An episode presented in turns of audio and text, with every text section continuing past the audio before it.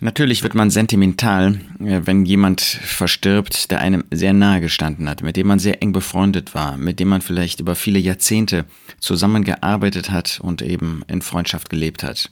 Und dennoch sollte man überlegen, was man konkret sagt.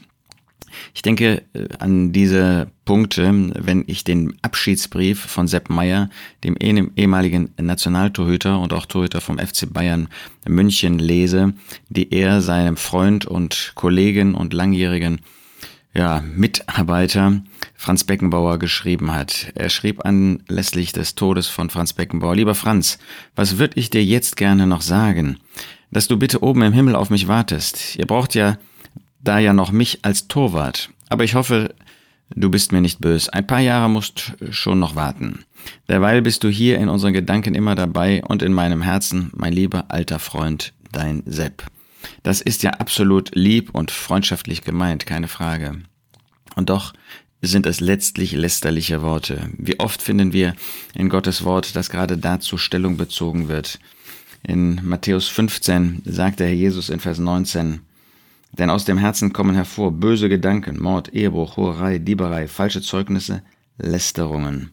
Es ist letztlich lästerlich, ähm, von einer Fußballmannschaft im Himmel zu sprechen. Das war ja im Blick auf Franz Beckenbauer, der Kaiser genannt worden ist, verschiedentlich der Fall auch wieder mit Maradona und ich weiß nicht wem gehandhabt, äh, hantiert worden ist.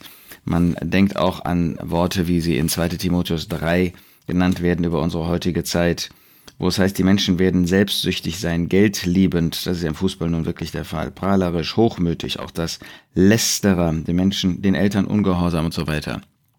Nun, ich will nicht so weit gehen, zu weit gehen, auch im Blick auf Franz Beckenbauer.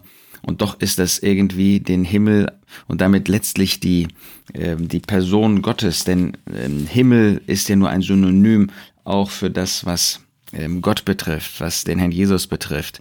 Und da ist im besten Fall ist das eitel ausgesprochen worden. 5. Mose 5, Vers 11 lesen wir, du sollst den Namen des Herrn deines Gottes den hat Franz ähm, Sepp Meyer hier gar nicht ausgesprochen, aber er spricht eben von da oben im Himmel und das ist ja ähm, das, was, was Gott betrifft. Ja, du sollst den Namen äh, des Herrn deines Gottes nicht zu eitlem aussprechen, denn der Herr wird den nicht für schuldlos halten, der seinen Namen zu eitlem ausspricht. Aber mindestens denken wir an Verse wie Jakobus 4. Sepp Meyer sagt hier, du musst äh, noch ein paar Jahre warten. Und was sagt äh, Jakobus dort in Jakobus 4 in Vers 14? Die ihr nicht wisst, was der morgige Tag bringen wird. Denn was ist euer Leben? Ein Dampf ist es ja, der für eine kurze Zeit sichtbar ist und dann verschwindet. Statt dass ihr sagt, wenn der Herr will und wir leben, so werden wir auch dieses oder jenes tun. Nun aber rühmt ihr euch in euren Großtuereien. Ja, der gesagt hat, heute oder morgen wollen wir in die und die Stadt gehen und dort ein Jahr zubringen und Handel treiben und Gewinn machen. Ja, du musst schon noch ein paar Jahre warten. Wir werden sehen, was Gottes Wege mit Sepp Meyer sind. Entscheidender ist, ist Franz Beckenbauer überhaupt im Himmel? Ist äh, Sepp Meyer, wenn er jetzt stirbt, ist er dann im Himmel? Haben sie ihre Sache mit Gott, mit dem Herrn Jesus Christus in Ordnung gebracht oder eben nicht? Äh, man hat vielleicht eine äh, romantische Vorstellung vom Himmel, aber die muss nicht genau die sein, ähm, die mm, in Übereinstimmung mit Gottes Wort ist, mit der Schrift ist. Nur derjenige wird im Himmel sein, nur derjenige ist heute im Paradies, der seine Sache mit Jesus Christus in Ordnung gebracht hat, der seine Sünden bekannt hat, der wirklich reinen Tisch gemacht hat, sich gedemütigt hat vor Gott. Ist das der Fall gewesen? Bei der Unmoral, der heute bei vielen vorherrscht, und leider äh, war ja Franz Beckenbauer auch kein Vorbild in moralischen Fragen. Äh, da müssen, müssen wir doch sagen, ist das wirklich der Fall?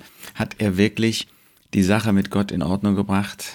Auch das einer viel Ehe nun, äh, Franz Beckenbauer ist der eine, Sepp Meyer ist der andere und wir sind die Dritten.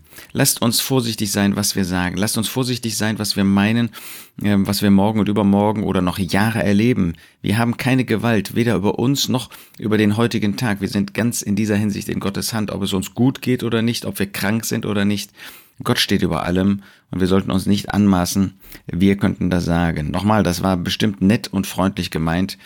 Aber ähm, sind wir uns immer bewusst, was wir aussprechen, was wir schreiben, auch im Blick auf unsere Verantwortung vor Gott. Lasst uns das bedenken, auch angesichts dieser Tatsache, wenn Sepp Meier morgen nicht mehr wäre, was dann? Dann hat er groß getönt, aber die Realität würde dann eine andere aussehen. Und bei uns ist es oft nicht anders. Ja, wir machen Pläne und das dürfen wir auch. Das sehen wir bei dem Apostel Paulus, dass er Pläne gemacht hat.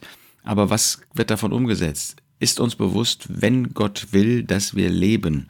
Nur wenn er das zulässt. Wir können Gott nicht verantwortlich machen für unsere schlechten Pläne, für unsere falschen Pläne. Aber er steht über allem und das sollte uns Tag für Tag, Stunde für Stunde wirklich bewusst bleiben.